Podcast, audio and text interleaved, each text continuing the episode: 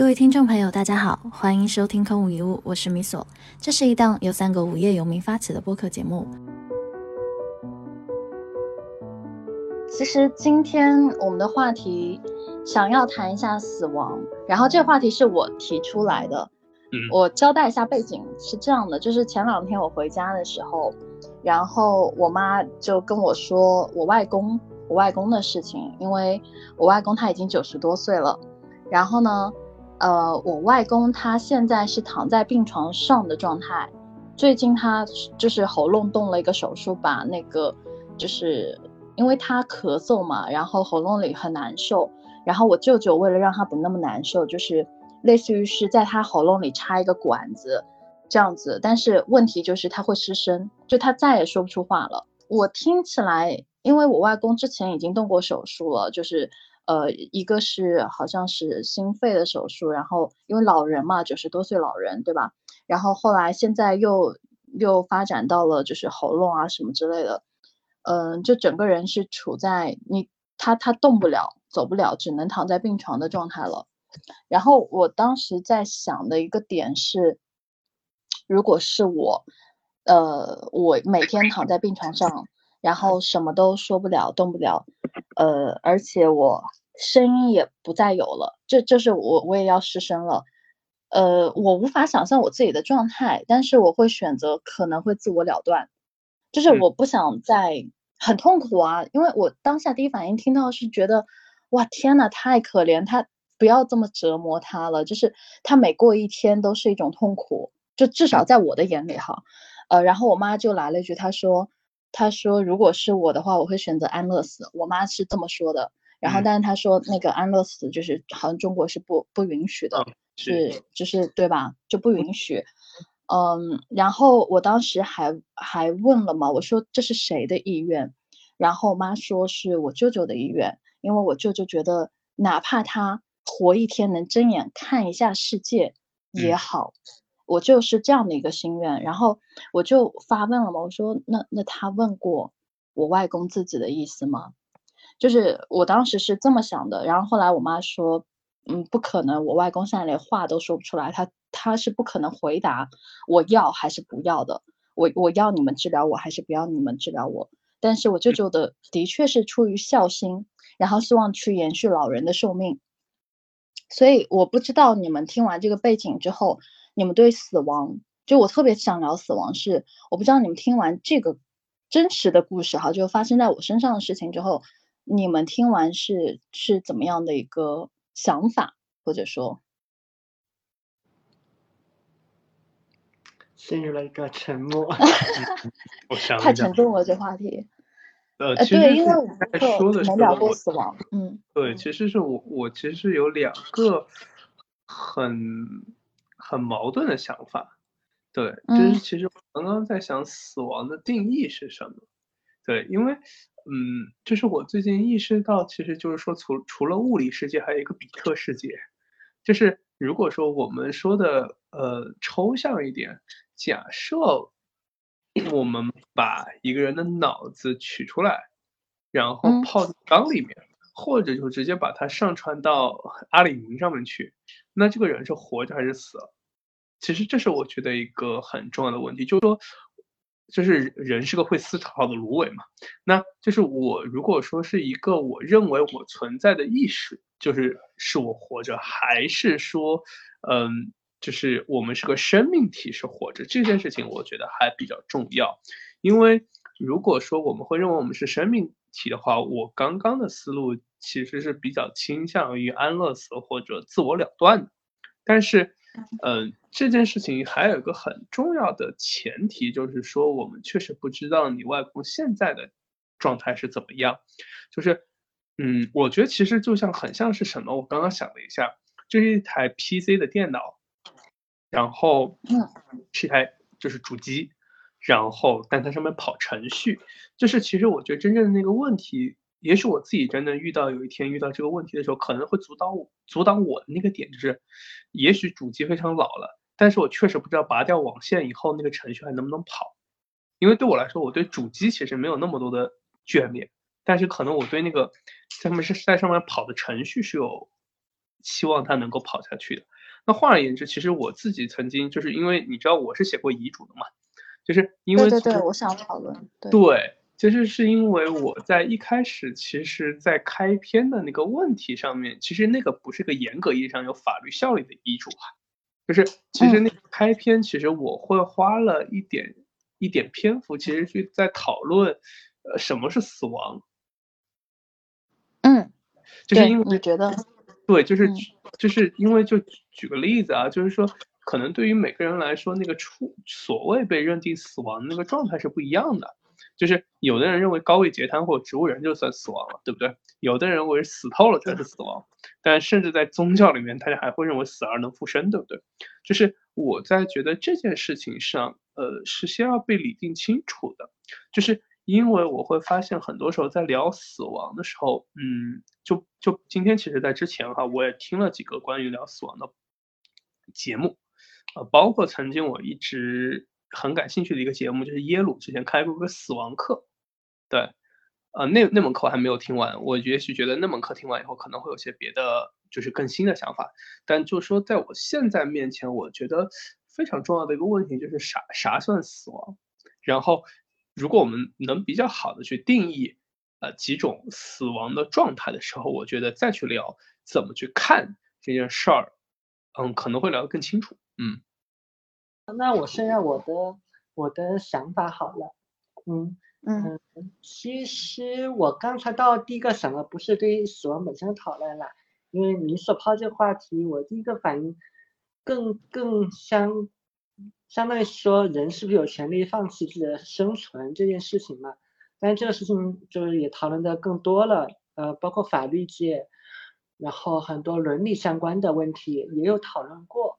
嗯。对，所以我我也不准备在那个在理论上做任何的展开，我也不认为我有那个能力去讲这个事儿。嗯，我只是在想，嗯，第一，就这是不是一个技术问题就能解决的？比如说，明说你这边的家人他现在是没有办法发声嘛？那假如说有这么一个设备可以让他，比如说把他的话投出来，对吧？他想说什么东西，把它表达出来。那这个问题是不是就解决了？我刚刚在脑袋里面想了下，后来发现并没有解决。嗯，因为那如果人家就是说我想要，我还是要继续，嗯，很努力的生活着，虽然很痛苦，那那那当然就维持原状了。那万一如果人家就说我就想我生命终止在这个地方，那其实依我们现有的这个条件来讲，你也做不了什么嘛，因为国家法律允许，然后我们也尊重这样的一个。一个状态，嗯，所以这个看，在我看来，第一反应它就是一个非常无奈，也也无解的一个事情。然后第二个反应，我就在想这件事情对于我的一个启发，对，嗯，是什么？那我就是在想，我我们都说向死而生嘛，但我我们一般来说，我们提到向死而生的时候，通常是会把讨论的焦点放放在说，哎，我们要怎么？啊，享受当下，把每天当成最后一天来活，或者类似的这样的一个一个讨论里面，很少去讨论我们想以什么样的一个方式终结，嗯，以及为了要达到那样的一个状态，我们得需要做一点什么样的一个累积。我的想法是这样啊，然后我脑中就很快闪出了几个画面，就是如果。是我在那样的一个状态里面，然后以我这种理性化的人的思考，我估计是想这个过程是要由我自己来设计的。嗯，我希望来主导这件事情发生。那可能我会做的事情是，我会提前去写好一些个希望交给我身边亲近的人的一些东西。就一旦我进入到这样的一个状态里面，请大家放弃治疗。是。或者是请大家努力救治我，是对，然后，对吧？就不管怎么样，我会提前会有这样的一个打算。那你会发现，这个打算它如果要落地实施，第一，它需要有一个物质基础，对吧？就比如说，如果我是这种情况，我认为我还可以救一下，嗯，那我是要去世上最好的那几个地方，是对吧？那我得有这样的一个能力去支付这样的一个代价。呃，那这是其一，其二，我其实会需要有有一些呃，心意上跟我相通的人，他不一定是亲属，他可能是别的人，在那一刻他。是在我的身边的。呃，因为就举一个例子啊，即便你一切都想得很美好，你什么东西都提前撰写好了，但如果周围的人并不是你最心意相通的人，他们可能会出于人类最基本的一个，你说恻隐之心也好，或者怎么也好，他会帮帮你做一些打算。嗯，虽然主观上这么做也也没什么错，但他会违违背你的意愿。对，所以这个好像就。嗯，这件事情倒给了我一个正向的思考，或者说给了我某种动力，说嗯，我得嗯很努力的去做一些事情。那那是为了嗯，在最后的那一刻，你还能够以你认为比较满意的一个方式来完成你人生的表演吧。是，嗯，我是这么想的。对，因为我回顾我当时写遗嘱哈，其实就分成大几段。第一就是有点像你说的。呃，其实我当时写的是主要是判断如何死才算死亡。嗯，呃，我觉得可以加一步，就是说，if 我还没死的话，怎么这样怎么救治？嗯，对，大概是这么一套逻辑。嗯，第二件事情其实就是 if 死了，then 怎么把我埋掉？嗯，这件事情其实我想的贼拉细，因为本身我就是学考古嘛。对，我就在想怎么怎么我我呀，我们被埋了不会被被刨掉？就是我当时想了。我已知的所有的各种各样的嗯埋葬方式以及尸体的处理方式，因为你知道知道土葬的话呢，呃，有一定概率会木乃伊化，对，就那个就比较惨。然后还有嗯，绝大部分的可能呢，就是就是就是你要知道尸体腐烂的过程还是蛮恶心的，就万一烂了个一半被挖出来也很惨。而且在中国现在其实不允许土葬嘛，但是火葬吧，嗯。就是，其实我不，我觉得这一期可能说到这些东西，可能会有朋友不舒适，因为基本上，因为我之前去研究这种东西还比较细，呃，你就会发现每种那个埋葬方法都有一些不愉快的地方，对，嗯，是，嗯，就火火葬的话，就是如果说做的不太好，因为嗯，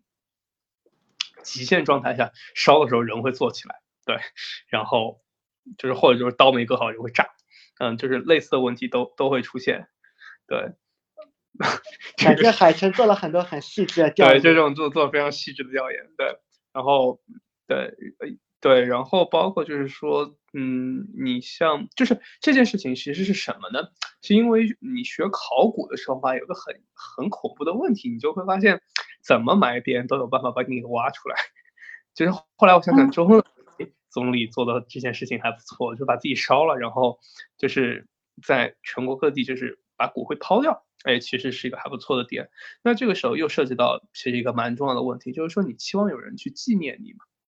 就是什么才算？为什么在第一个问题上，我其实会在想什么才算真正的死亡？对，就举个例子，呃，我会认为，呃，就是客观上，我我妈妈从物理上已经去世了十年了，但是只要我还活着，她就她就一直存在在我的记忆里，她就没有死。但如果说，哎，我死掉了，或者说如果我未来的小孩，哎，他其实没有对我妈妈的记忆太狗带了，他可能只听过就是哎，曾经他的奶奶呃是个什么样的人，结果他狗带了，他的小孩没有记住，那这个时候我妈妈就真的狗带了，对吧？就是我曾经记得那个墨西哥有个电影叫做《Coco》，嗯，就是《寻梦环游记》，对啊，我很喜欢这个故事的设定，就是你真的被世界上最后一个人忘掉的时候，那你就被忘掉了。就是死亡这个问题，呃，今天可能我会牵扯的稍微发散一点点。嗯就是，就是我甚至有时候在列遗嘱，因为列的很细嘛。就是第三段，我先提前先说了，就是包括怎么交割财产，包括所有的就是要留给周围的人，呃，甚至包括遗体捐赠啊之类的问题，我都有想过。其实我后来其实甚至有时候在想一个很，其实蛮苍凉的问题，就是我们很容易把自己看得特别重，就是因为你去看。历朝历代的历史，就像很多的大的家族或者说之类的，其实最后都没有了。然后很多的嗯墓葬，当年大家都觉得自己贼拉贼拉牛逼埋进去了，最后还是嗯被刨了。其实你这个时候就会去某种程度上，某种程度上你会在死亡面前，其实你找不到一个恰当的姿势，因为你想非常严肃的去面对它，但是可能你的严肃是在。就是历史的滚滚红尘里面显得特别的搞笑，嗯，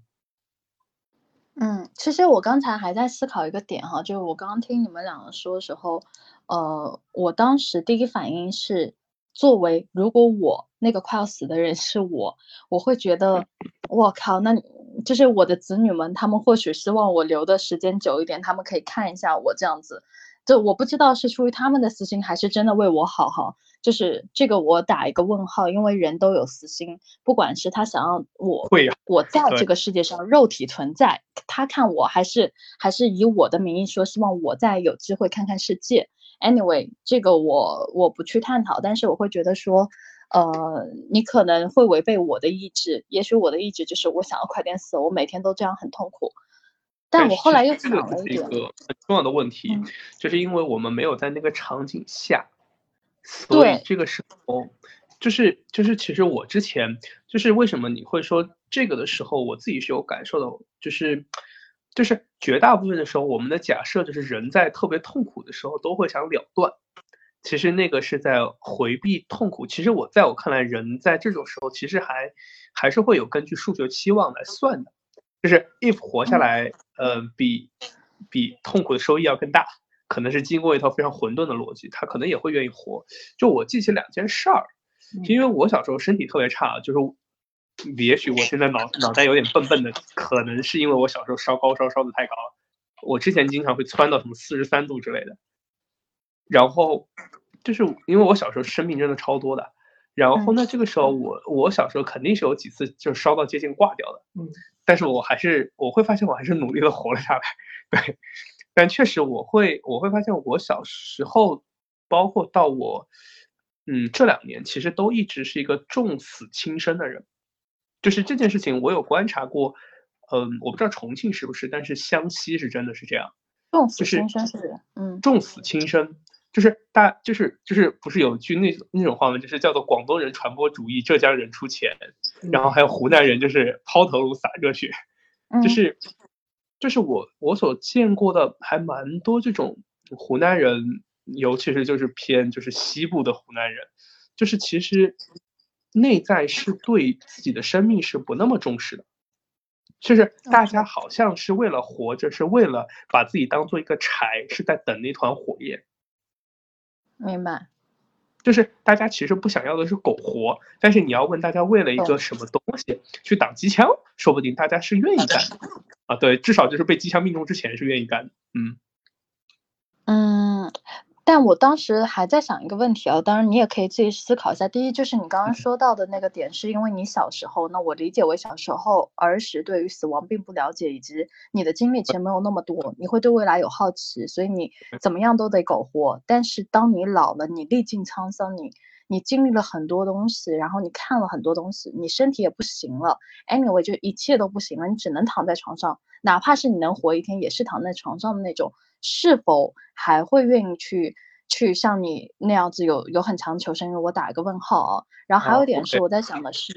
对对，正好我还有点也也正好抛出来，你等会可以一起思考一下。就是很多人，呃，比如说对我而言，我是想过我自己在呃年年老自然死亡的状态下，其实我们现在的医疗技术都是在人为的去干涉人的死亡。那如果说，我应该是自然死亡的，就那个瞬间，我应该差不多得死掉了。但是我的寿命被被人为的影响了，然后延长了。而这个当中，我当然我当然知道说，呃，我我有家人，那时候我可能是有家人的状态。我当然知道我家人他们需要我留在那里，让他们也心里好受一点，就他不会很难受。同时，我也会在想，如果我的伴侣那个时候还没有死亡。那我会不会愿愿意说睁眼看世界，看的不是那个世界，而是看的是我很最亲密的那些人、那些伙伴，或者说呃最亲密的爱人？我会不会愿意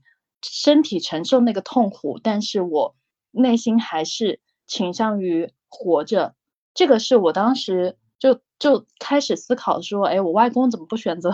也也不能这么说吧，就是如果我是我外公，可能觉得太痛苦了，肉体痛苦，然后还不如选择死亡。但同时我又会想说，他也没有，他也没有办法表达嘛，就在你的这个对对对，所以所以我我就在想，如果是我，如果是我的情况下，我会不会愿意那个时候精神上就是 mental 的那种状态，去忍受痛苦，的身体，就是身体的痛苦，而接受活在这个世界上。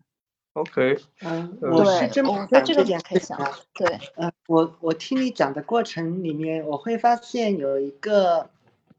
嗯，有一个其实我们早就聊聊过的话题，这个跟这还是人的一个决策的一个一个逻辑，跟人的意义感有有关系。我们就想象在你说的那一刻啊，就是你已经活了很久了，五颜六色，什么东西都经历过了，对吧？然后此刻你你真的身体上。正在承受着很大的一个痛苦，那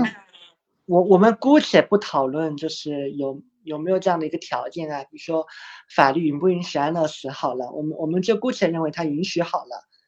对吧？那那这就是你一个要做的一个决策嘛？你到底是要出于某种样的一个目的，然后继续活着，但是要付出的代价就是你真的很痛，真的很难受，还是说你怎么就算了？对吧？这也是一个方式，所以它就是一个决策嘛。那这个决策核心其实在于这个意义的想象。对，你认为你还有什么样的一个意义？这个意义有可能来自于说，你看到了周围的人，啊，他们很想要让你活下来，而且你的活下来对他们来讲无比的重要，而且他们的这个。他们的这个感感受对你来讲也很重要，你是为了他们而活下来，然后愿意承担这个，OK 啊？那我觉得这算是一个理由。那我想起以前的一个日剧嘛，就是那个《一公升的眼泪》，呃，女主人公因为也得绝症了，但他最后为什么还要活下来，而且还很努力的用那个嘴巴，好像含着什么东西写写字还是什么？因为他想要留下故事，对吧？想要用自己的。相当于把自己作为一个作品，我这么理解了，去去激励更多的人。他发现了这个意义，那我认为这也是一种东西嘛。那每个人的意义，他的那构成是不一样的。那有意义的人，他可能会找到新的理由，然后帮助他承担那么大的痛苦。但如果有的人他找到意义，或者说这个利益不足以让他愿意说。我去承受那么大的痛苦，那他想要放弃，我觉得这很是也很正常。我觉得其实他这个是很数学期望的问题，是因为，嗯，因为就这么说哈，就是我可以举一些实际案例，嗯，因为我家里面人比较多嘛，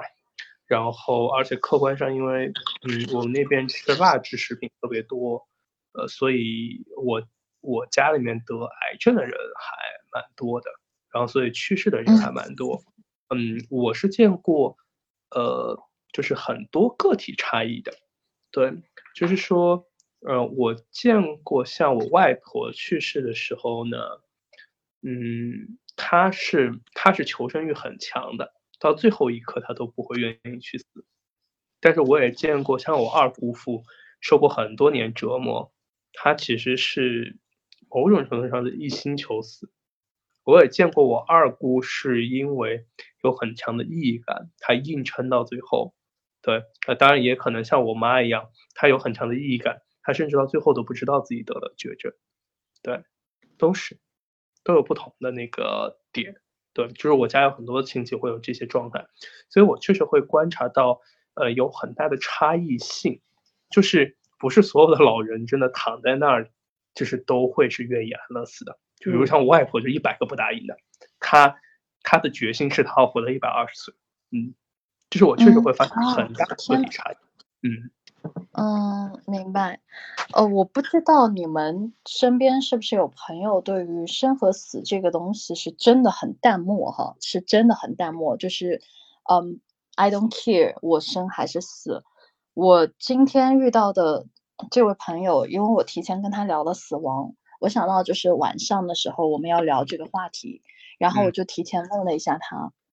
然后他是我见过的一个，我身边很少有这样的人哈，就是真的是 totally 的虚无主义者，就是他的虚无主义已经到了，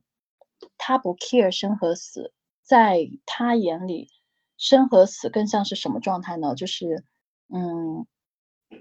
我应该这么说，就是生和死，它更像是。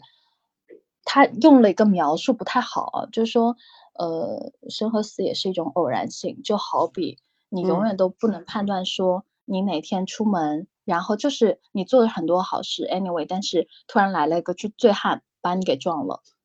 然后你就狗带了，然后所以在这样的一个情况下，我觉得。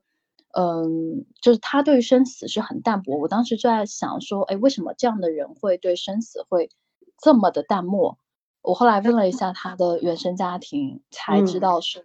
在一个从来都没有被爱过的家庭当中成长。嗯，人是对于所谓的生死观是很冷漠，他觉得自己能活着已经不错了，但他对活着又有另一层意思，就好比。嗯，他很有意思点说，他说，他说，但我不觉得说我活着比另外一些人活着会更低劣，什么意思呢？他就是指了一下，就是窗口行走的人，说那些人只是存在着。我觉得他那个比喻 就是很妙，我不知道怎么怎么去描述那个感觉。他当时说的一个是活着，一个是存在着。他说大多数人只是存在着而已，就是。嗯，我不知道你们听到这个表述是是什么感受，就包括他说最近他朋友自杀了，他描述这句话的时候非常非常的淡漠，但他提到说他朋友的遗嘱又臭又长，我当时都惊了，我说我说你不难过吗？就是对于朋友的死亡，他说没有什么好难过，但是唯一觉得有点，就他很还蛮轻蔑的口气，就这个轻蔑打引号，就是不存在价值。嗯，就是说，就他写的遗嘱有又臭又长。我说，嗯，你能说一下他的遗嘱当中大概的内容吗？然后他说，他说那个朋友是因为就是在死前，呃，是写了大概是是大意就是说是谁导致他选择了死亡的，然后他希望通过死亡来掌控自己的意志。然后他提到这句话就说挺可笑的，人怎么可能？就算你死了，你选择死亡，你都不可能去掌控所谓的，就是你掌控了自己，因为就好比一个苹果放在那边，你吃或者不吃，那都是那个样子。就是他对于生死这件事情，已经你可以感受到，已经到了真的不 care 的状态。嗯，所以今天我谈完之后，我也是在想，为什么生活当中，我相信有很多的。也不是很多哈，就是也有些人他真的不是很在意所谓的生和死，包括他提到过自己想要自杀，为什么没有自杀的一个原因，其实是当时他打电话给他朋友，然后他朋友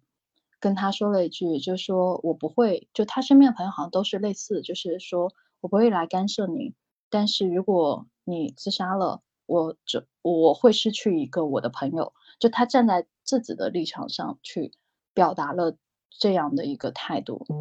嗯所以我在想说，哎，年轻人的这个，就我跟他其实就差了，哦，他是九六年的，对我还想说，哎，九五后的这个这个死亡概念都，我当然知道不能代表一类人群吧，但是我我会思考说，九五后的死亡概念都到了这个地步吗？而且当时我问他说，你有没有写遗嘱？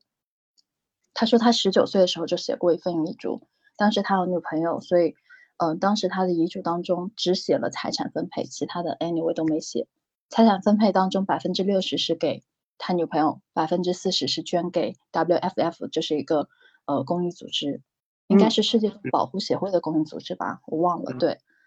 嗯，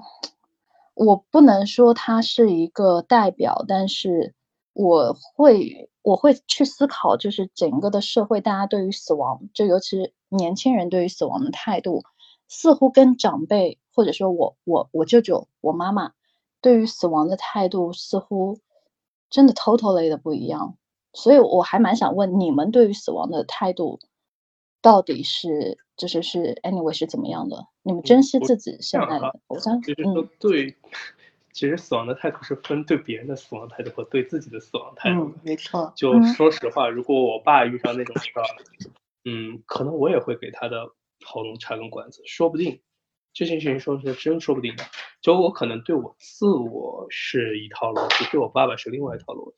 其实你你刚刚在说那件事情的时候，呃，就从我过往的实操的经验来说，嗯，我会意识到一件事儿。嗯，人对死亡的态度其实是有两重性的，一套是一套很动物性激发的逻辑，动物的逻辑就是说，嗯，其实我觉得就是说有有本书还蛮有意思，就是就是叫做自私的基因嘛，其实你会发现基因其实基因和那个生物体的利益并不一定完全一致啊，所以才能解释就是为什么有时候就是自杀利他的行为嘛，就是我会。观察到，首先有一个很生物性的逻辑，生物性的逻辑一方面希望延长生命，活着本身就是个目的，呃，另一方面延长它的基因的，就是延续，就是所谓有一个策略叫做 K 策略，就是就是比如像带鱼，就是渤海湾的带鱼，呃，现在的带鱼比之前的带鱼小很多。因为他们会知道自己，就是就是说白了，就是大带鱼都被都被捕杀殆尽了，所以小带鱼其实最后的策略就是说我通过性早熟，反正我都是要死的，所以就是我去延延长我的基因，嗯，甚至同样的逻辑也可以被演化在就是说人类去，就是就是这种文化基因的传承，比如我要死了，这个时候我要把呃所有的，就比如佛陀就要把所有的东西讲给别人听，或者基督，对，那。其实这一套还蛮有意思的逻辑，所以就是你会发现人有既有延续的可能性，也有那种自毁呃的可能性，也有那种就是在自毁前，就是或者狗带之前传播给下一代的可能性。你会发现其实那套就是我觉得很多矛盾的东西，一般还是会有一个更加上层的一个驱动因素。只不过就我觉得就像一个 x 加 y 加 z 等于一个结果一样，就是它 if x 等于什么。then，然后它最后会推导出一个看起来完全相反的结果，但其实在我看来，它更像是一个不同场景底下同一套公式演算出来的不同的结果。我会这么去想这件事儿。当然，另外一块就是说，呃，人类本身的理性，就是这个时候在这个阶段上有更加呃高的思考。其实你刚刚说的就是那个小哥说的，就是叫做活着和存在，呃，是我自己会意识到这件事情。其实，嗯。首先就是可能每个人，首先每个人都会认为自己就是特别，特别是存在的，呃，认为可能绝大部分人是活着，当然可能绝大部分人不是这么认为的，对。然后，但是就是说，如果说从他的角度，我我带入他的视角，他想说的意思其实是不是这个意思？就是很他所见到的很多人动物性会比较强，就是说很多时候是类似基于事情临到头上来趋利避害。而没有用更加多的理性思考去想这个问题，就有点像就是，呃，我确实见过的，嗯，就是案例吧，嗯嗯，我所见过的案例就是包括我家的就是亲戚，因为我家亲戚真的多，就是包括远亲就提供了丰富的样本，嗯，就是除除非到就是就是那个绝症忽脸的状态之前，大家是不会去想。啊，我觉得如果说你要非问，就是说，呃，这一辈的人和之前的有什么不同？我其实我觉得可能不同，可能都是基于个差异。但是有件事情我觉得还蛮有意思，就是大家愿意开始提死亡了，这是我看到的一个很大的不同。嗯，对，就是说，呃，之前我觉得确实会，我观察到很多的问题，就是在于，嗯，就是你其实你也看到过那篇文章，而且你竟然还写过吧？就因为我妈，我妈是呃在去世之前，她其实是不知道她得了病的啊，尽管就是说她可能猜自己有，但是就是说大家都没有告诉她，所以呢，这个时候就会导致我妈是没有立遗嘱的，她对死亡是没有准备的。呃，我妈在去世之前的一个月还在上班，对，然后呢，导致说她其实没有立遗嘱，所以这个时候呢，嗯，确实给。至少是我造成了一些困扰。我去年有一次是在我老家，真的就是，嗯，就打人，对我真的打人了。想到了，呃，因为我得去跟保险公司证明我妈是我妈。对，我就当时我直接就打人了。对，那次真的就是我爸，我爸都，因为我很少很少很少跟人去发生肢体冲突，毕竟这么大了。但是那次是真的把我搞火了。嗯，那其实就是本质上因为没有立遗嘱。我说实话，当时就是说，至少到。去年为止，我每一年回家就像冒险岛一样，就是每一年就是都会，哎，大家又找到一点 乱七八糟新的东西，找到套房啊，或者找到一些钱啊，或者之类的，就是因为他提前什么东西都没有说，对，那可能还有更多的东西，因为他从来没有说过，呃，因为我妈妈是一个呃很寡言的一个人，就是她有很多内心的秘密，就是她可能啊，举个例子，他有一百分的秘密，他告诉了一份给他姐，告诉了一份给他妹，告诉了一份给我，但是还有可能九十分的秘密他自己带走了。或者就是我的长辈，大家是在这件事上没准备的，要么是觉得哎我行，我还能扛过去，要么就是等他们准备觉得自己啊老子不行了，就已经说不出话了。所以他们其实实际上是完全准备懵逼的，就是我且不论，就是说他们呃，就是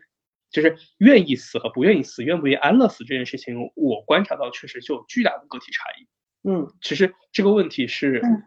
就是它就变成个玄学问题。但是确实我要说，就是如果说我们在谈的，就是说，哎，对死亡的态度，我会觉得和我们的长辈有些不一样的点，就是我们去愿意去谈，而且愿意去准备，就是按我的讲法叫好好去死。愿意准备说好好去死，我觉得这件事情是一个还比较大的进步。嗯，我其实特别想聊两件事情啊，一个是我们抽象的聊对死亡的这个理解，然后以及聊一个具体的场景。先说抽象的这件事情，嗯，虽然你说你刚才讲的这个，嗯，这件事情对你触动很大，因为他是一个九七年的朋友，他会有这样的一个跟你很不一样的理解。但我的第一个反应是，这个跟大一起差别，嗯，关系没有那么大，或者说，我们如果以每十年作为一个世代，每个世代它总体上可能会有一些相似性，就比如说，我们会发现现在年轻人好像谈死亡会跟老一辈相比，觉得不那么避讳了，对，不会觉得这是个很晦气的东西，对吧？那那这个整体上会有一点点的差别，但我我们只看整体不看个体就没什么意思嘛。但如果你看个体的话，你会发现其实差别还蛮大的。比如说，同样都是一九四零年、四十年代生的人，有的老人就是他的态度就是很豁达的，然后也觉得能很公开去聊。那有的也是会很很忌讳嘛。所以，我我会觉得说是有一点点代际上的相似性。当然，具体到个人来讲，我觉得差别不那么大，还是看还是看个人的。这个就跟。每个人对同样的一件事情，大家的解读是不一样的。嗯，我觉得道理是相通的。那还是在看，呃，我们每个人主观世界的这个构造是怎样的嘛？所以他对同样的一个事情可能会有是不同层面的一个解读。那像我对于。死亡这件事情，以我目前有的这个知识储备和人生经历来讲呢，我我第一一个反应，其实刚海城讲过了，他说要定义死亡嘛，我就随手去查了一下死亡的定义。OK，那就哲学层面的死亡和生物学上的死亡。OK，那大家都可以查那个定义，我觉得也没什么问题，我也觉得很能接受。然后我我对他另外一重解读，嗯。源于我看奇葩说的有一期的辩题，呃，带给我的思考。然后那一期辩题的题目是：如果有一个药丸儿，就吃完之后你可以从此不用睡觉了。哦，我看了，嗯。然后我记得当时我，呃，好像是刘琴教授吧，好像提了一个观点。嗯，他认为睡觉是有必要的，因为睡觉是一个对死亡的排练。因为其实从体验上来讲，你死掉了，跟你在睡觉的那个感受其实是差不多的。那 你每天都在睡觉，相当于你每天都在排练一遍那个死亡的感觉是怎么样的？有趣啊。然后他认为这个是有必要的。就如果你没有这个每天的睡觉，然后。突然给你一个大型僵直，他认为这个对人类来讲是非常残忍的，就是你从来没有这样的一个体验，就突然要给你一个一个你从未经受过的一个东西，那生物的本能嘛，就会感到莫大的一个恐惧，那这其实是非常残忍的一件事情，嗯，所以我会有这样一个层面的一个一个抽象的一个理解，嗯，但我我是会更愿意说到一个更更加。更加具象的理解啦，因为因为抽象的话题聊太多了，而且我觉得任何一个做做哲学研究的、搞人文的前辈聊这个话题，一定都会比我们聊得更深，聊得更好。我也不认为我在这上面有什么呃可以贡献的新的观点，倒是呃我脑中会有一个画面，我会发现那个画面是我想要的，就是在于我觉得死亡这件事情是需要被精心的。设计和好好的思考，是要被好好的准备的。嗯，然后这个我能想到我最满意的画面，好像也是来自于奇葩社的编题。然后当时是金星老师的一个分享，他分享他他的一个一个朋友，然后去世什么的。然后他说，但他那个葬礼就做的很特别，好像他那个朋友也是个舞蹈家，就一般的葬礼就会要悲悲戚戚嘛，然后大家都穿黑白的衣服来哭哭啼啼。然后他就把他的那个葬礼好像就做成一个类似 party 这样的，而且肯定是本人早就受益过的。然后就说，而且对来的宾客的要求就提前发了邀请函，就是你们必须要穿的非常好看，我们就是过来办 party 的。然后现场有那个投影仪嘛，然后就是在他类似生命的最后一刻，在他还能保持一个很美的状态的时候去录制的，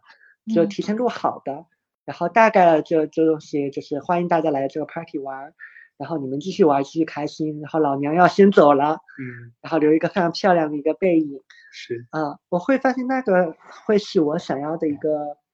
啊，OK，想要有的一个画面。嗯，就总的来说是这个事情还仍然是在你的一个控制之中的。嗯啊，当然这件事情的前提，呃，一定是我们在聊那个正常的，比如说生病啊。然后已经提前预见到了你会得一个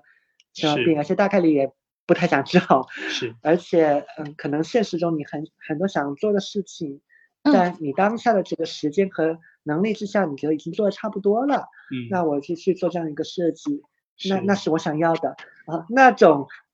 嗯，你一开始聊的那种不可预期的死亡，就就人在路上路上走，什么锅盖从天上降的这种，就不在我们的讨论范围之内了，因为这个就没办法，没办法预料嘛。对，那种那种我确实没经历过，但是那种就是病的那种感觉，我其实是有经历过两种不同的逻辑的。嗯，呃，第一种就是我不知道我有没有跟你说过，因为我妈妈是得胃癌去世的。然后我当时当年就是我二十岁的时候，也是当时同济月是我得早期胃癌了，所以当时我请了一段时间假，就准备回家狗带。啊，那段时间就是我天天钓鱼，然后之前口味特别重，然后就开始喝粥。当时我是真的准备好狗带。呃，就是你你刚刚说那个九七年的小哥那个心境呢，啊，我是体验过的，因为就是当时其实本质上就是我还是没有从我妈妈的那个故事里面走出来。我当时也觉得我差不多活得差不多了，对，嗯，其实当时我，呃，就是说实话，说出那个话其实还是 OK 的，嗯，就是在那种非常慢性的，然后你觉得不可抗的，如果说还有伴有一点疼痛，我当时没有疼痛哈，因为最后发现连短事都没有，然后可能是会真的有放弃治疗的那个状态的，但我曾经经过一次非常烈性的，就是我在越南，呃，我在南宁。南宁，因为我半个老家是南宁嘛，然后就在南宁和朋友喝酒，喝酒了以后呢，晚上就晚上回去自然就吐了，吐了以后呢，第二天去了河内，就是非常早起加宿醉，然后加七个小时到处颠颠颠，然后颠到了河内，第二天早晨就直接就 GG 了，嗯，就是那个 GG 的感觉真的很恐怖，就是在一个异国他乡，就是对方跟你说一句话都听不懂的地方，你在一个三层小楼。你是一下发烧了，然后这个时候我远程的大夫告诉我多喝水，但他没有告诉我多喝电解质的时候，就是那个时候是非常像什么，就是就是一个其实那种越南的楼都是很很高很窄的那种，就真的有点像那种墓室的感觉。嗯嗯，因为电解质的缺乏，你知道人的手是会慢慢攥紧的，不是控制的攥紧，而且全身会发麻。那种感觉就像渐冻症死亡一样，哦，那个感觉真的超恐怖。当时我唯一的那个想法就是，老子不能死在这个，绝对不能死在这个地方。嗯，海城唤醒了我的一个记忆，是我我发现我有过类似的这个体验，是因为你不说我，我已经忘得一干二净了。这是我我在大学啊，因为当时做一个国际社团的关系，可以到。经常以此为由去不同的国家嘛，我是在尼日利亚住了一个月的，嗯，然后在当时在那里因为蚊子多嘛，我就得了疟疾，然后当时的那个情况，嗯，我去了一个月得了半个月疟疾是吗？我天呐，疟疾还蛮还蛮那个啥，就你你就感受到冷热交替是怎么回事？OK OK。然后人在那个状况下，你的你的脑子也会不太好，最后你会发现你的表达和听力的水平都会大幅下滑。就本来那个当地的那个英语的那个口音不是很好懂的那一类，再加上你你在那样一个状态下，几乎就觉得周围人都是外星人的那个感觉。OK，然后再加上毕竟也不熟嘛，就你跟当我当地住的那一家，你其实并不熟。然后当时那个场景跟大家描绘一下，就是在一个一个人的一个单间里面，然后睡在那种一个现现在想想蛮破烂的一个床，然后那个床单是那种很难看的印花的，可能不知道是中国七十年代还是八十年代那一种。然后一个人在那上面很难受的翻滚，然后外面好像也没有什么人在的样子。是啊，然后理理性上你知道应该。大概率应该是不会有事的，嗯，但是你真的在吃着那个医院开的，就是还蛮便宜的那种治镊子的药，而且那个包装就特别随便，是，而且那个又又真的极度难受。首先呢，你脑中真的会这个药真的没问题吗？你会不会就来狗带在这个鬼地方了？OK，而且就狗带的那么难看，对吧？然后在那一刻你会有强烈的求生欲，那就爬起来猛喝水什么之类的。我最后是真的人是近乎连滚带爬的。到了楼下，嗯，然后去进口超市，因为我对，就是我那周围就是找不到药店，然后我是就是最后用最后的越南盾买了那个电解质的水，嗯嗯，然后最后成功的活了下来。那那个时候我真的会感觉到一个恐惧，其实不是死亡，我其实有认真想过，我真正死亡最恐惧的是什么？嗯，其实我是会怕我变成尸体的时候会很难看，会被被人拖着走。因为你要知道，就是啊，就是就是学历史的考古，就这点很恶心。你你很清楚尸体是怎么腐败的，嗯，尤其是这种高温的环境底下，那简直人就是巨人观不要太快，嗯，对，差不多一两天那个蛆就已经可以就到处爬了，嗯，对，就就是如果你可以看一个那个一个日本的浮世绘，大概就画一个美人，哦，好像啊，OK，你知道那那个那个画面就太太太恐怖了，嗯，对。好像好像说那些，嗯，在西藏那边做天葬的那些，我不知道应该叫法师还叫什么，他们也见了非常多。就不管你生前是多么好看的人，一旦弄在那一个场景下，比如说腐烂了，或者我给你处处理了一下皮开肉绽的，是那那画面都会很难看。对，我其实对死亡，就是我们的假设的死亡都是就是准备好了的，嗯。然后我们可以漂漂亮亮的躺在水晶棺，水晶棺是恒温的，所以还好还好了。对，但是我其实之前总想的就是类似就是西藏冒冒险王掉进了冰川里面的时候，那个状态应该会非常的恐怖。我其实会我会经常会在想，就我对一件事情的思考往往是这么一套逻辑，就我会先去抠定义，嗯，我会抠出个最 general 的定义，然后我会去测试它的极端值，我会去测试那个。极端之下，我是否对这个事情的理解还是对的？嗯，所以我之所以对死亡，我现在其实没有那么的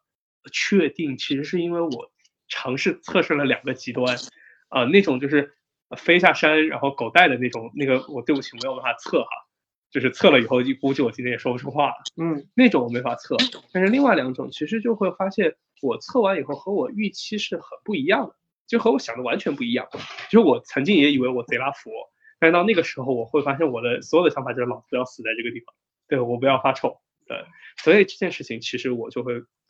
观察到，可能我有些内在的思路，它是藏在死亡这个现象以下的东西，那个可能是我的一些信条。OK，嗯，哎，你说到这个，你突然让我又开始就突然想到了，是也是当时那个小男生他提到了死亡。的时候，他说了一一个雪莱的诗，然后那首诗应该是那个奥兹曼迪迪亚斯，然后就是讲的拉美西斯二世。嗯，他他是当时直接用英文来跟我描述，大概就是说，呃，什么万王之王仰望我的功绩什么之类的，最后来了一句，除此之外，边上唯一为胜的只有断臂残残垣的消亡。然后广阔无垠，裸露于地。然后我就想到你之前提到说。就是你的人生选择，跟你当时有说，就是你看那个女尸，发现最后那个就有个描述，我印象非常深刻，就是说发现最后披金戴银在一一堆尸骨上，我不知道你还记不记得这个描述？那 OK，就像金瓶梅说过，就是骷髅上，呃，不了爱去之类的。就是因为你这样说拉美西斯，就是我不知道你有没有听过他木乃伊的完整故事。就是因为在就是中王国以后，就是埃及当时发生了一些动乱，说祭司为了保护这些法老，一部分法老的尸体集中放在一个洞里，所以就包括拉美西斯的尸体。就你想想，就是说曾经那么牛逼，结果被塞到了一一个洞里面和一堆法老。对，然后就就这样，对，就所以我自己会这个事情，我自己曾经构思过的那个东西，我都已经当时开始算工程造价了，就是修一个春秋时代的那种甲字形大墓需要多少钱，我曾经是考虑过把自己埋在那种地方的，但是后来我想了想，其实历朝历代都有人干过这个事儿，最后无一例外的被刨掉了，所以我最后去选择的就是我直接说结论，我最后选择的是树葬，嗯。啊对。就是在在就是把我自己也也不用带什么，就是穿的好啊之类，就是整个人就裸奔，然后然后就就是在我上面种棵树就行了，对，稍微种深一点，因为种的太浅，土层的那个玻璃可能会把我人给剥出来，那就比较惨。但大概就是这是我最后选择的一条呃路子，对。然后我所以我觉得其实我觉得这件事情吧，中间能够去控制的节点其实也没那么多。嗯，因为我会发现这件事情到最后，它是一个非常私人化的事情。对的，就是它不太涉及到，就是说滚滚的时代洪流里面，大家按照一套方法去死。对，就是反而就在我看来，就是说现代社会好的一点吧，我觉得其实就是大家有更多的自由，没有那么多的忌讳，然后每个人可以按照自己的方法来。所以那这个时候当然也有代价哈，就是也许就不像之前那么整齐划一了。我个人感觉，为什么现在大家不忌讳去讨论死亡？还有一个很重要的点，是因为和死相对的反义词是生嘛。那么我们在探讨死亡的时候，其实并不是说它是一个忌讳的话题，或者对我而言它不是，因为只有我知道哦会有死亡的存在，才能更好的让我去知道。当下我要的人生大概是怎么样的？所以其实从倒推来说，就是说，你看最后还不如还不是入土，然后成为一堆白白矮矮骨白白，是吧？那我觉得，嗯，既然人生你都可以预知到一定会走向死亡，这个毋庸置疑。但问题就是你要怎么过这个过程？我觉得，我觉得对很多人而言，它才是最重要的，因为。死亡这个我们都会有恐惧嘛，就真的人到死亡的时候，他那个恐惧会无限放大。但是，呃，当你面对死亡，就我我自己观点是，当你在面对死亡的时候，你再想想那些让你 失败啊、羞愧啊，甚至感到耻辱的那些恐惧之后，我觉得你是会更大胆的去做一些事情的，或者说更大胆的去追求一些你想要的那样的事情，而不是。就是当和尚，就是过一天日子敲一天钟这样子的状态。因为我我大概解释一下刚才就是你提提到的那个存在着和活着的那个那个状态，倒也不是动物性。他其实想要表达是什么意思呢？他跟我说了一个点是说，呃，我觉得还蛮深刻的。他说他说嗯，他身边很多朋友，因为他是在金融做做数据分析的。然后金融机构做数据分析，然后他说他身边很多朋友，呃，在尤其是在金融圈、互联网圈等等这些行业的朋友们，嗯，从他那个阶段开始到就是人生二十多岁、二十五到三十、三十到及以上，他都能看明白他们之后的人生轨迹大概是怎样的。他觉得，嗯，在这样一个。就是很机械化的，甚至是可被预测的这样的人生状态当中，人们似乎就是活得跟行尸走肉或者说机器人一样，就大部分都是活的为了就他当时描述是我要上位，就是我要赚钱，我要上位。然后他说是满脸都写着那样的词，所以他觉得嗯，存在着和活着不太一样，在他的理解中，就是我同意对。嗯嗯，他他想要表达是这种类型的意思。如果光说动物性的话，可能还还不太精准。对，所以嗯，他当时描述完了之后，我大概就知道说，哦，原来你是这么在思考死亡这个问题。包括他说他没有选择最后去了结，是因为他有好奇心。那个好奇心是他想要看看自己到底能活成什么样子。啊，我想这个很有意思的比喻了。嗯。嗯哼，嗯，我们把死亡定假设成就是游戏里面拔插头没电了，那其实就是说我们在玩的就是一一场游戏嘛。其实我刚刚想起来，那其实就是逻辑上是这样：有的人觉得游戏贼拉好玩，然后他那那个电一直都就是插头都没拔，那就是就开心的活着嘛。嗯。然后有的人可能就突然一下，网管没有告诉他，直接拔插头，玩的挺开心，结果突然一下乐极生悲。嗯那还有的人，你其实想想，就现在在厂里面上班的朋友们，我靠，这个游戏又很难玩，然后只是因为我插着电，我又不想输，所以我就继续玩着。嗯其实你说实话，你要把它啊拔了电嘛，一了百了，也挺好。那有的人呢，其实说白了就是，就是你想想，就是玩游戏这个事儿，你想同一个游戏，你就想打英雄联盟，有的人就愿意继续成为内卷之王，有的人就是妈的老子不玩了，对不对？我下线，我主动下线都可能，我自己拔插头，你们不拔我自己拔。就是，所以我会发现，其实如果我们用这套逻辑，其实你会发现，就每个人的那个取舍都还蛮不一样的。因为你想，同样一款游戏，就有的人觉得好玩，有的人觉得不好玩。尤其是我们这套游戏逻辑上来说，你是就是在它还有电的时候，你都一直在线的。但是好不好玩这件事情是主观的。嗯，我刚刚是另外的一套画面和语言，嗯跟游戏的这个是相似的。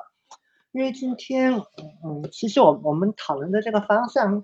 跟我预想有点不一样啊。我我以为会是讨论，与其说讨论死亡，不如讨论我们更想怎么样的活着。结果没想到真的讨论死亡了，对？对对对，嗯嗯但是这跟我预想是有点不一样的。当然，我就想到刚好我最近在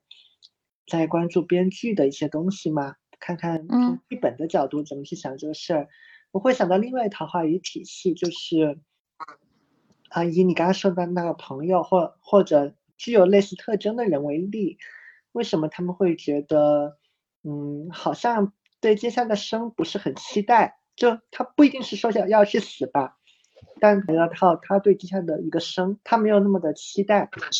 这个就类似于你现在作为一个剧中的人物，你已经被剧透了你后面的一个剧本。其实刚刚他在说的时候，就是类似升职加薪那套逻辑。你知道我脑子里面嗯浮出一个是什么吗？就是就是有线游戏和无线游戏。对其实我看到这个有线游戏的 NPC，他其实不是个玩家，他是个 NPC。NPC，嗯、对，或或者嗯你你看到了，你就你的剧本，你拿的就是一个 NPC 的一个剧本。对，他其实是一个，也许是个总监或者是一个副总裁，但他其实是个工具啊。对，然后你基本上你在你你在你周围的这个 NPC 身上，你看到了他们剧本就是这样，然后你也预见到你的剧本也是这样子了。嗯，那假设你现在没有看到，你可能还有别的剧本的选择的话，啊，甚至你告你都没有看到具体的剧本，只是单纯的知道你还有，你其实还有蛮多的剧本可以拿的话，那我觉得人会觉得无聊，会觉得要不就这样吧。我我觉得是很很正常的，因为这东西太确定了，你人就会失去一个一个基本的动力，你就没有什么期待。我觉得这是生物的一个本能。但如果在这一刻你会发现，其实还有蛮多剧本你是可以拿的，只要你愿意的话，是你可以去拿一些不一样的剧本是去演你以前没有想过原来你可以演的一些角色，是然后获得一些以前你没有想过你可以有的体验。是。那我觉得人的态度有可能会发生变化。我刚刚想起一个故事，就是那个电影可以反着来看，嗯就是我们刚刚是在讲的，就是叫死嘛。那换而言之，它的那个嗯反面是永生，对不对？嗯对，就是有一个嗯电影叫《土拨鼠之日》，呃，是一个很老年的中古时代的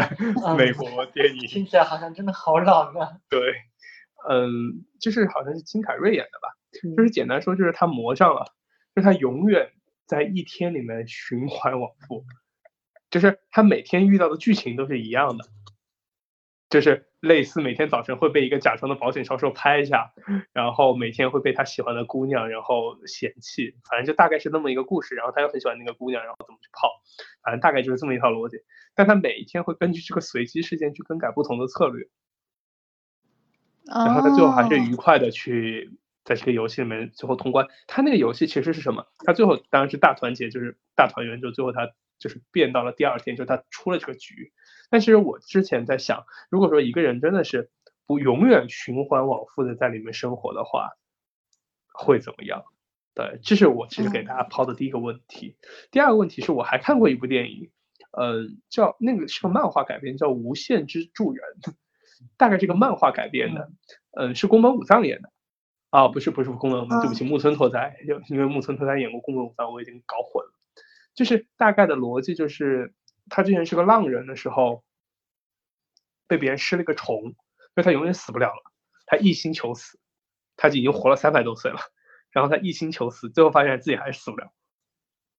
就他相当于他每隔几十年就得装作自己死一回，然后摆脱掉之前的家人，然后再来一次。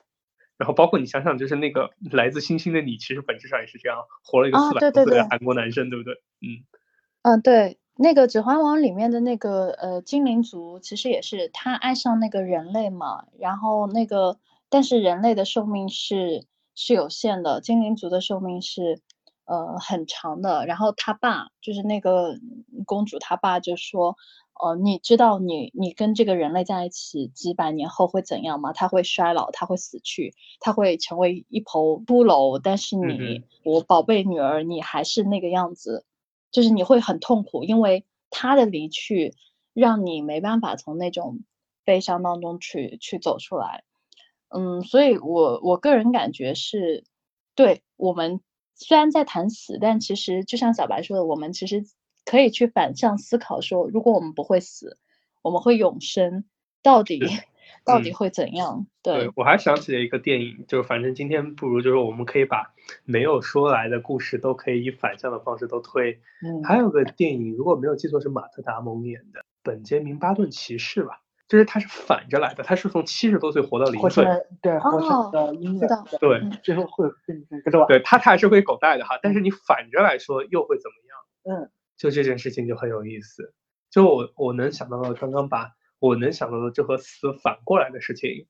哇！突然，你这么想，我突然觉得，嗯，死亡某种意义上讲，它成为一个浪漫的事情。是啊，啊，因为你反过来想，就是，你你看我们正过来想，就从生到死，就是从一个卵变成一堆灰嘛。如果是火火化的话，对吧？如果你 你反你反过来想。如果反过来讲，你你从就是你把它置换一下，你是从灰里面生出来的，最后你会回归成一个卵，或者或者说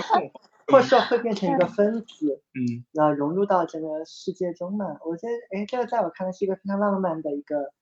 一个想象。是。这个让我想到了一款游戏，哎，这个游戏我还蛮推荐的，叫不会是那个啊，应应该是日本，因为哪个公司做的？叫那个奥丁领域。啊，OK，啊，大家可以搜搜这个游戏，画很美的。奥地利啊，本来它就是一个啊，还蛮，哎，我觉得那个游戏很有意思，就是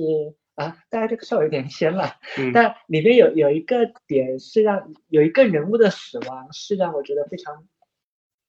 呃，某种意义上讲既悲壮又美丽，就应该是里面精灵族，然后然后因为它的那个游戏设定是有有几个不同的人物，然后这个人物他们共同的构成。构建了这个世界的一个史诗嘛？是，呃，然后最后这个世界原本的走向是整个世界会崩坏，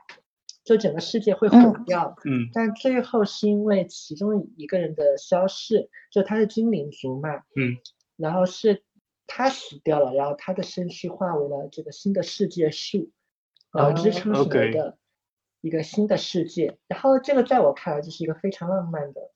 嗯，是。一个死亡的方式，然后这个映射到现实中，这个让我觉得好像类似的，就有一点像很多，比如说文学大家，嗯，或者说一些经济领域或者是商业领域的一些大家，他虽然应该离开人世很久了，但是他们都还在，是。还在啊，有有着影响到后世，而且最近。让我在阅读中真实的感觉到，其实你好像还活着的那个那个点是在我看一个日本作家写的一个商业类的书籍，它里面有个很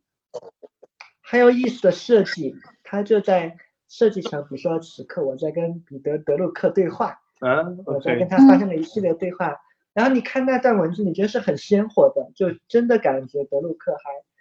活在现世一样。啊，那我觉得这就是一个很很棒的一个一个呈现。是我刚刚其实在想，还有一本书，其实因为你在说的时候说到德鲁克，我就在想，一个人如果无限永生的话，其实是一件很恐怖的事情。嗯，就相当于就是我其实刚刚想到是一个游戏世界，大家都是网游，可能隔段时间就因为拔网线，所以有一批号就没法用了。你想想，如果说假设有一个号它永远不死，它可以升到两千级。那个游戏的版本的极限是什么？就是刘慈欣有一个小说叫做《赡养人类》，就是就相当于那个时代，就是因为人工智能的问题，包括就是类似像 Neuralink，就人就可以在脑中插 U 盘嘛，就是人会就是越有钱的人会变得越聪明，活得越久，啊这件事情就很恐怖。就相当于那个游戏到最后的结局就是说，世界上出现了一个人叫做终产者，就是终结的终。产业的产就是他一个人拥有了世界上所有的财富，剩下的所有人都在一个一个的仓里面，然后呼吸也要钱，喝水也要钱，或者之类，因为他活的时间太长太久了，太长了，所以导致他特别特别强，导致相当于就一个你想想，如果没有死亡，那就会出现四千四千年前拉美西斯肯定就比我们屌。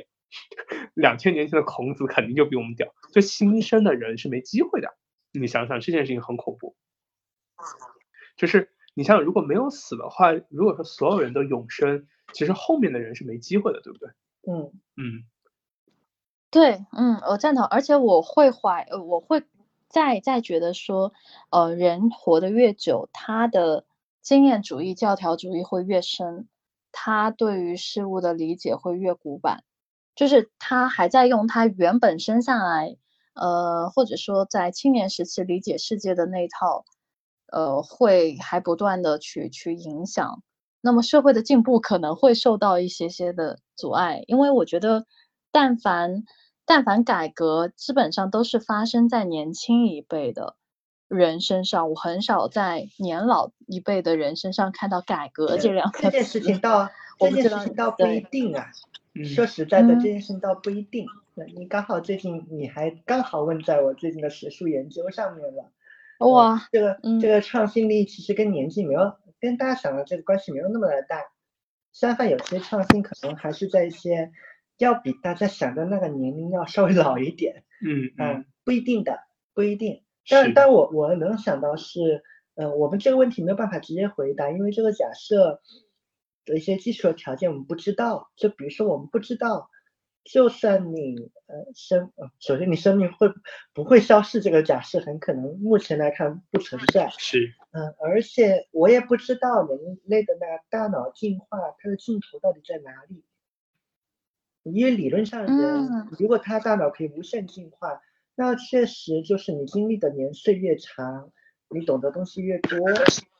从概率上来讲，你这个大脑进化的这个可能性就越大嘛。但理论上来讲，嗯，我我我就基于常识来决策，来来预断，它应该是一个上限的。即便是计算机都还有一个，嗯哼，还有一个运算存存储的上限的。你不知道那个上限到到底在哪？我我这就没法聊了，因为这个就不在我们的一个知识探讨之内。是，对，所所以这个时候我其实会。就是我们聊到这个阶段，其实我其实会想起来，就是也许，呃，物理上的死亡，就是说叫做生物体上的死亡，其实是有一定的价值的，对。然后其实我其实会想到，就是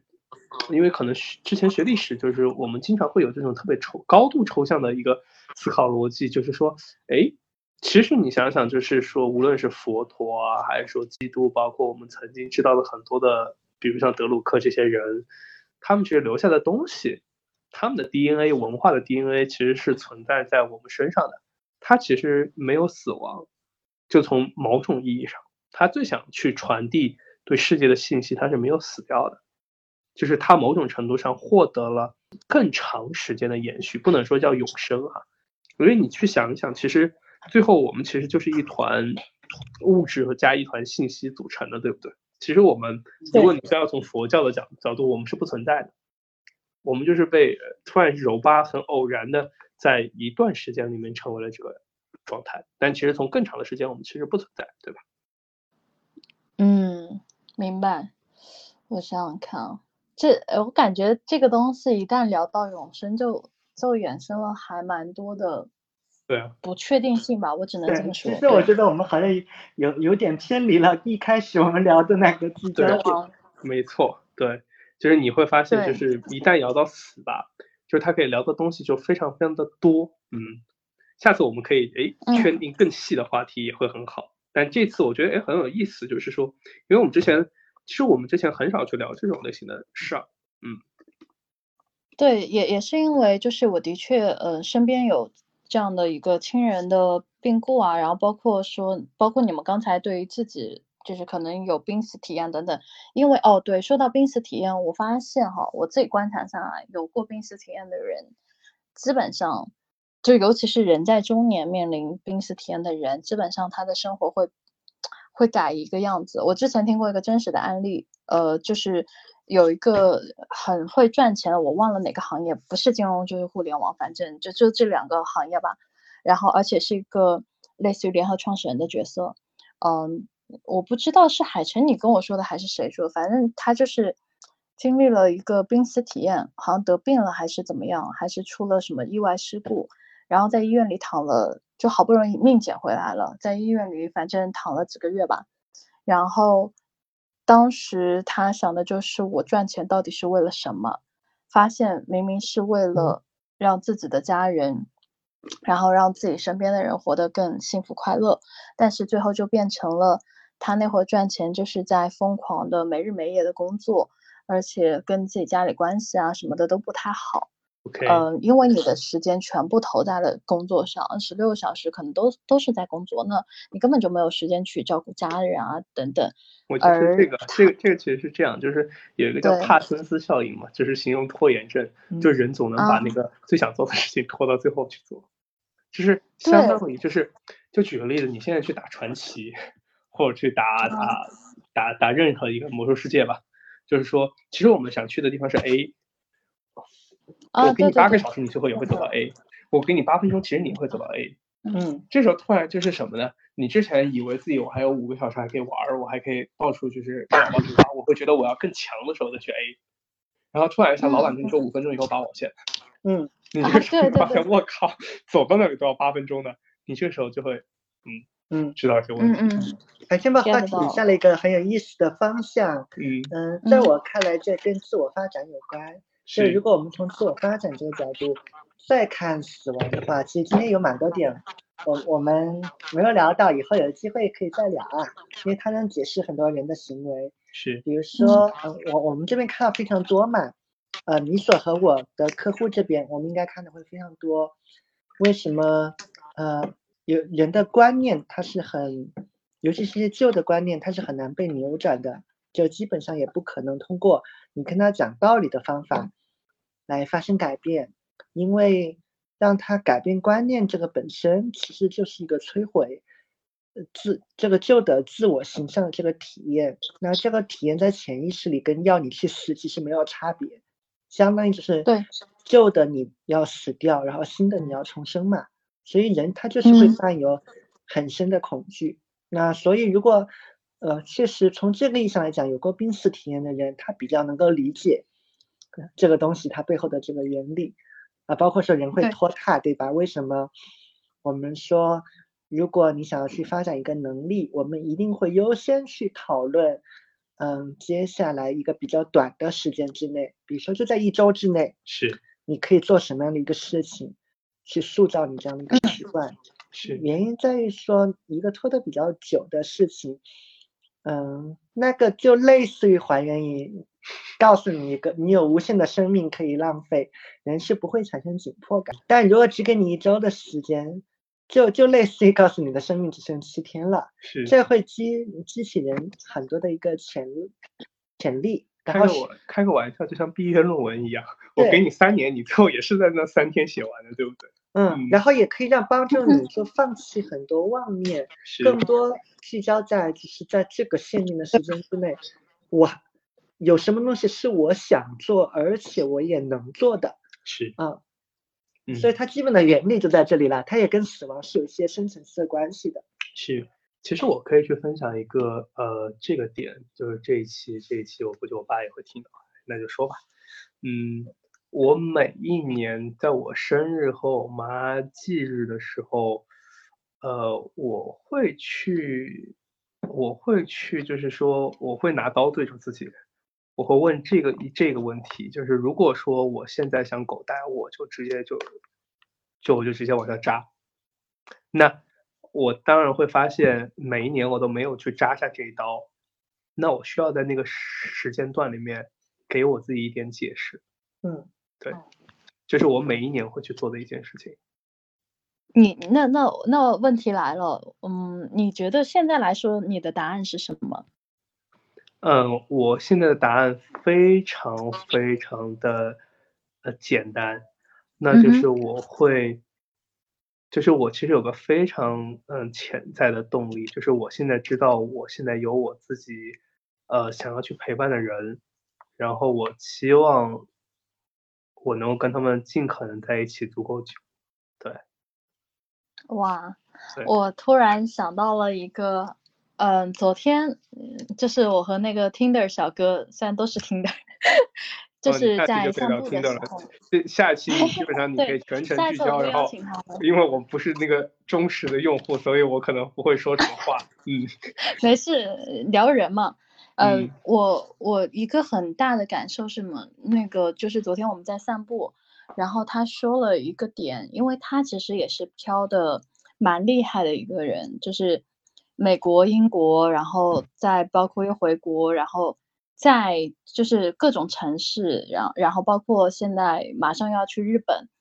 嗯。当时我好像跟他就聊起了那个，就是你的这个漂泊的状态嘛，因为我们好像聊到了，聊到了一个家和归属的问题。然后他说，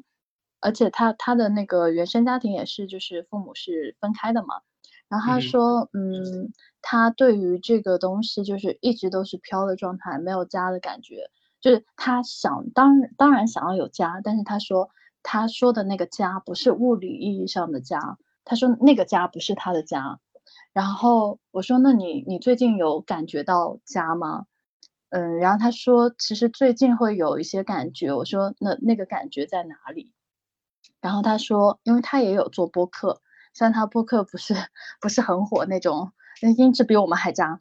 呃，他说呃他们有四个朋友，就是加上他有四个朋友，然后他们关系都很好。会经常在一起做播客，当然不是都分散在世界各地的那种哈，就不是说都在一起。但是他会觉得，哎，每次只要聊上播客了，他就找到了那么一点点家的感觉。我说，似乎你的家更多的是来自于就是友情吧，我我我感觉哈，对，所以我当时听了就是还蛮心疼和唏嘘的，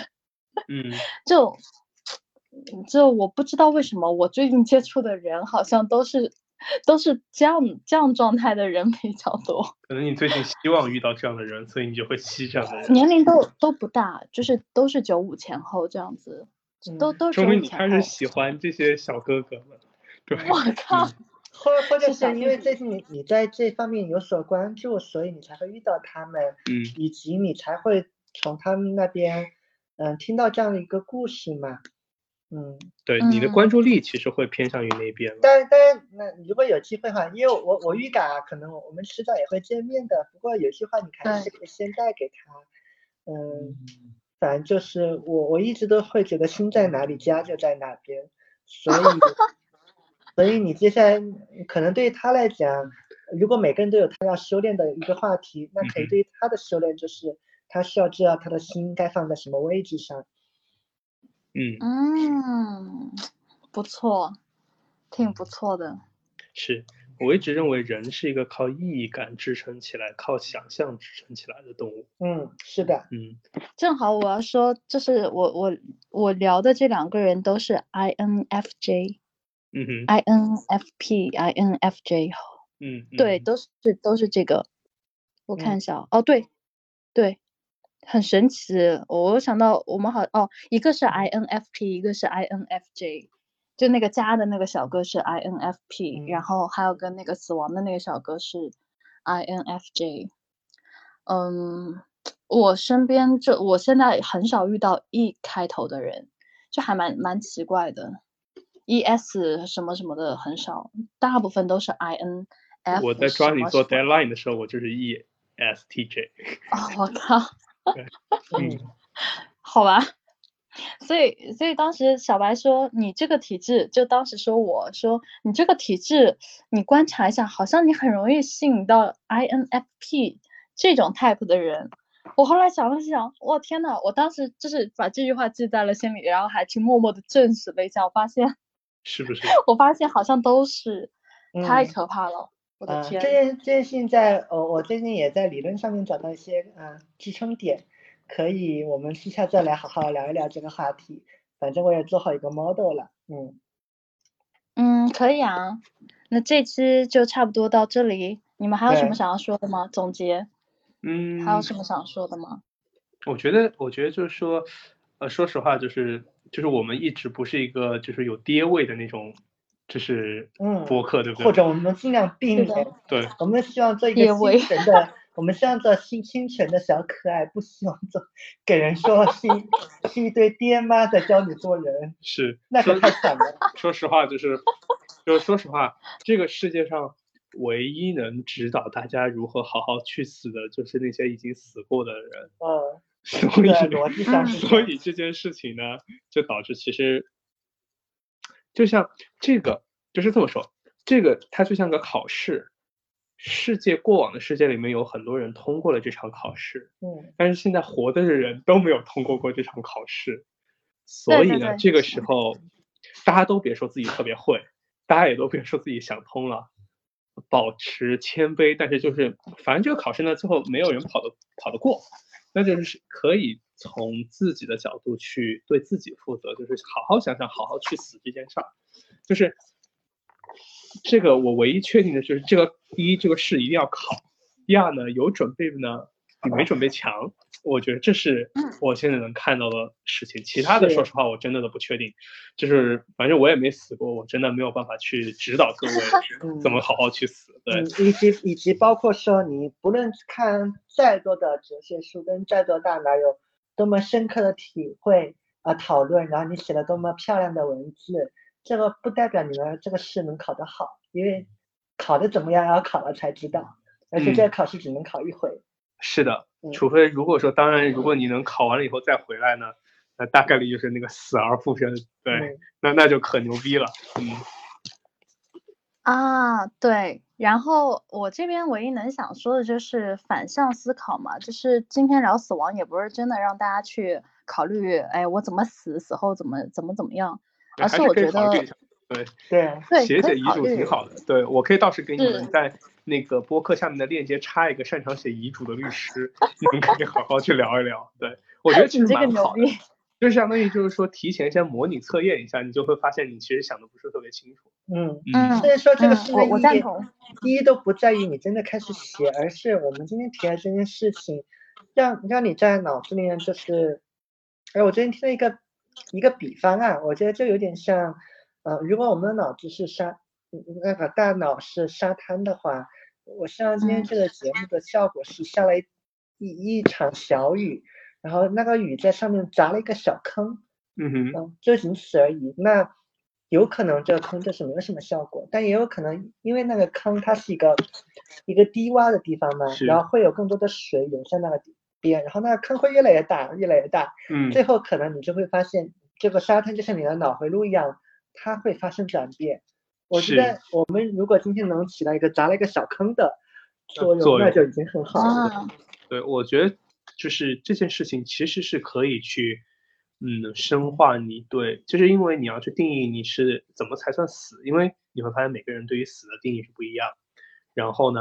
和周围人的关系，因为。你留遗嘱的时候，一定会去思考和人的关系，以及你会去思考你真正在这个世界上拥有啥，还有就是谁是你关心的人，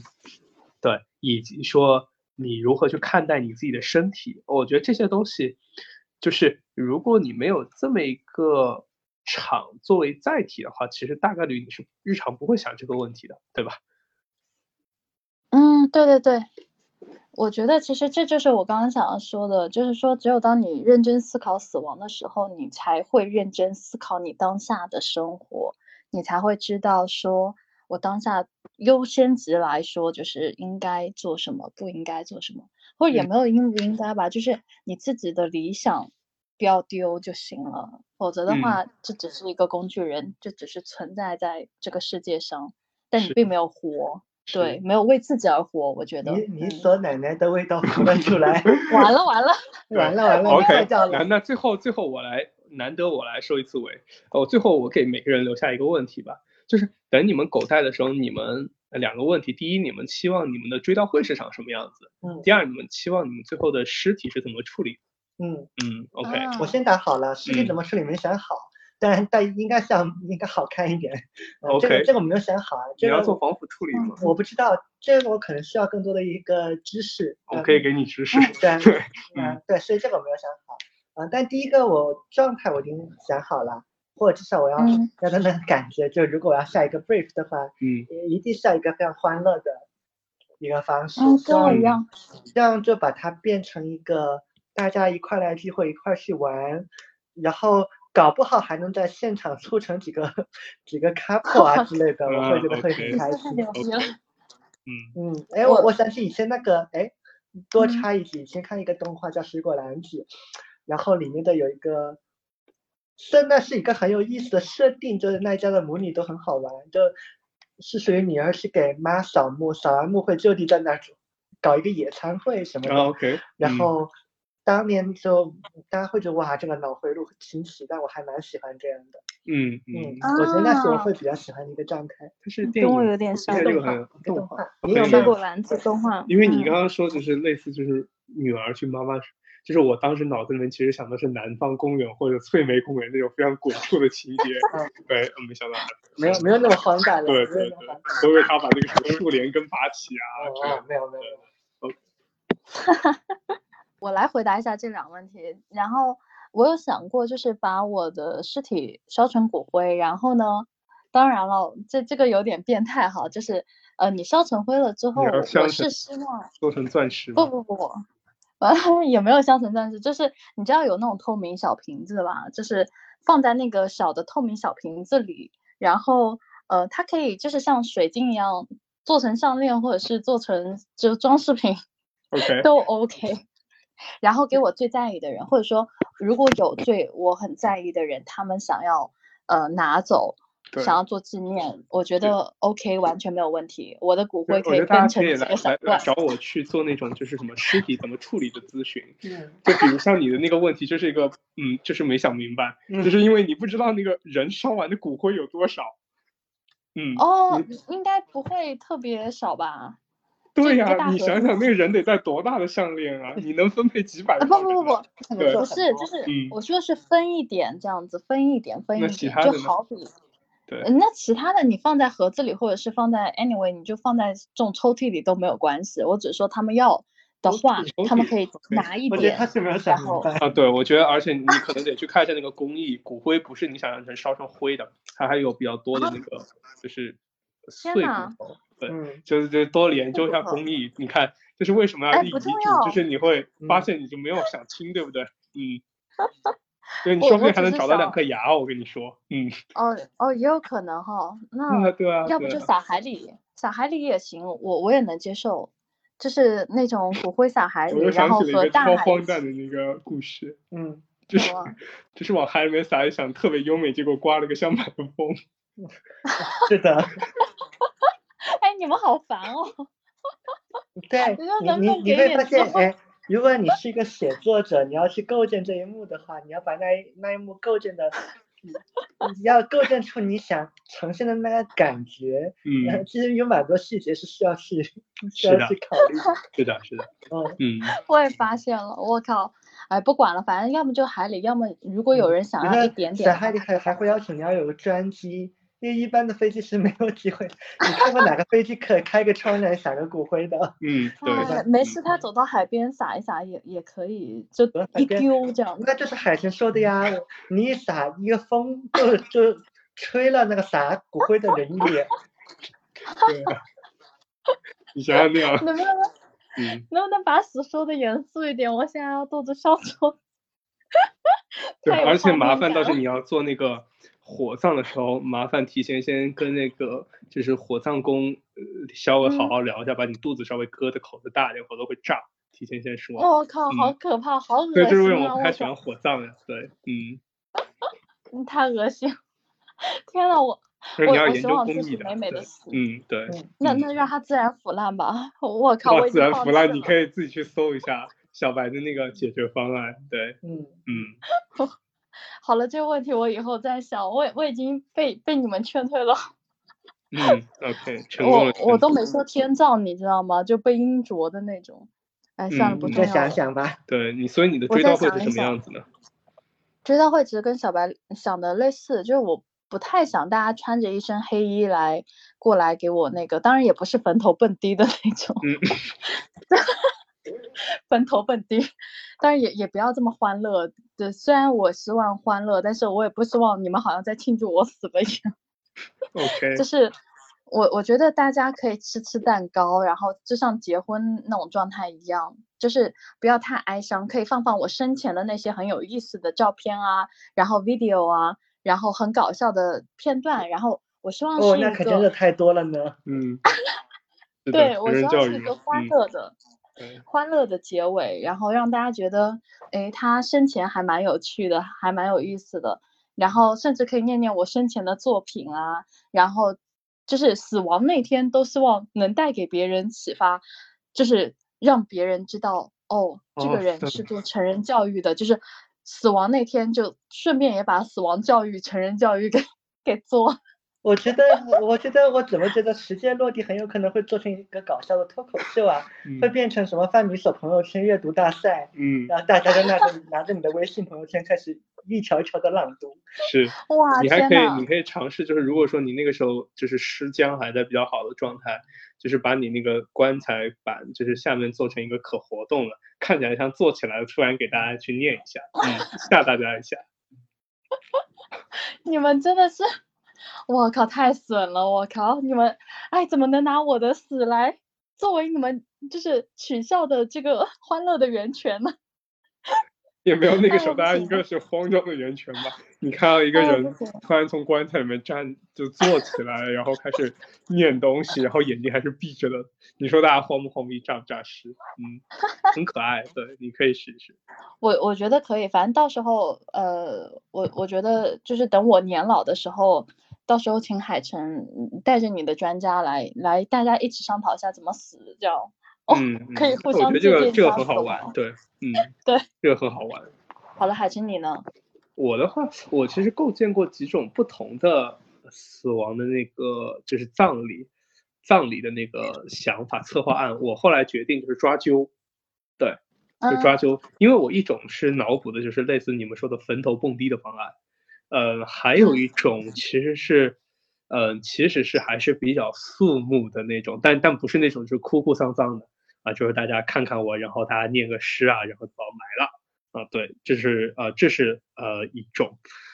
啊，还有一种就比较搞笑了，对，还有一种比较搞笑，那个就不说了，给大家留点悬念吧。等我到时候狗带的时候，万一抽到那个选项的时候，你们自然会看到的。OK，然后嗯，但其实第四个选项我最喜欢。嗯，就突然我发现我从棺材里坐起来，我发现没死。嗯，大家非常愉快的继续吃饭。嗯，OK，就是只是短暂性的休克了。我觉得大家不会愉快，你这是诈尸。死而复生呢？对，多多么感人的事情。对，我靠，你这是诈尸，你要吓死人。不是，本来你活了，大家被你吓死。那可以行，对，那可以行。啊，然后至于怎么死、怎么怎么埋的话，我我之前想过。呃，就是我我把我已知的所有的那种，就是叫做就是考古叫做葬式，嗯，呃，然后包括就是不同的尸体的处理方法都过了几遍，然后呢，呃，大概我我最后选下来两种，呃，第一种呢，其实就是那个把我埋在树里面。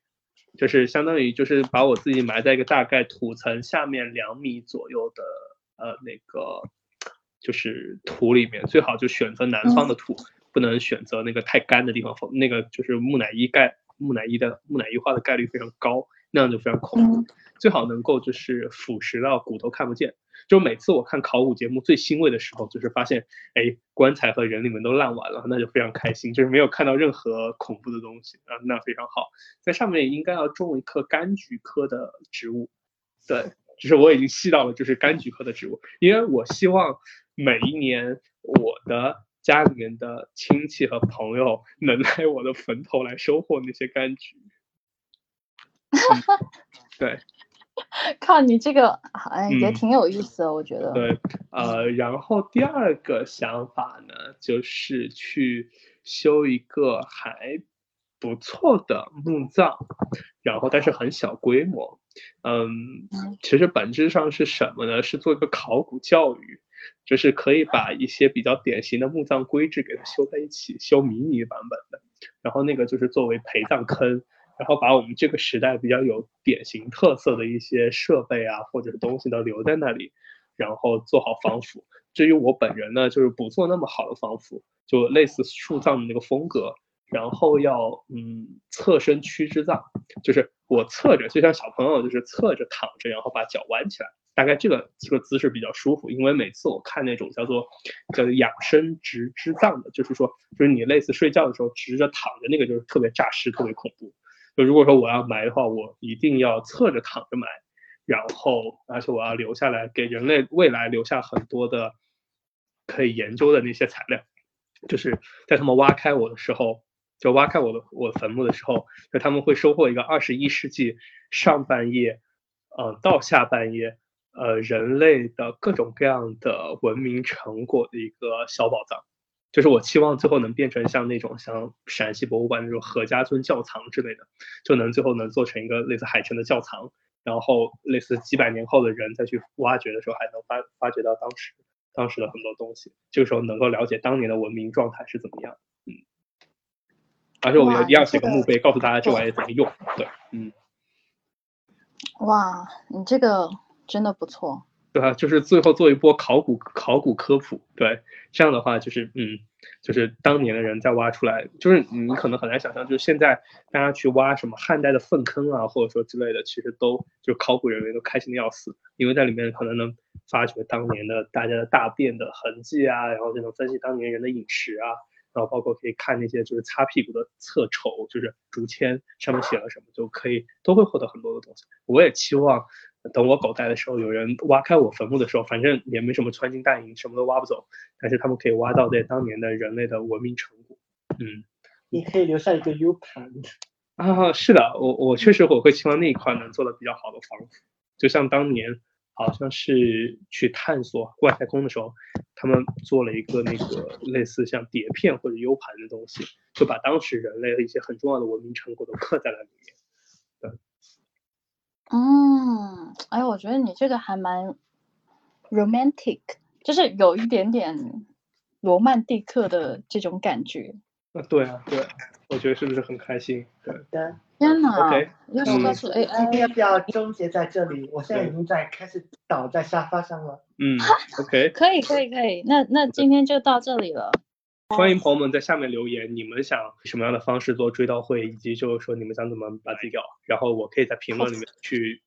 可以 comment 你，对我可以给你提供一些咨询，告诉你怎么以你的方式会更好。对，嗯，如果你要愿意水葬的话，那我觉得那是世界上最悲惨的一种葬法之一。嗯，好的，那 OK，本期就到这里了。嗯，拜拜，拜拜。各位听众朋友，大家好，我是米索。如果你喜欢空无一物，不妨考虑成为我们的会员。与此同时，你还可以加入我们的空想家俱乐部，每周可以收到一份有趣有料的 newsletter，每月一次抽奖活动，还有线下活动也会优先获得门票权，并有机会解锁各种神秘惊喜哦！快来点击播客简介的链接报名成为空想家吧。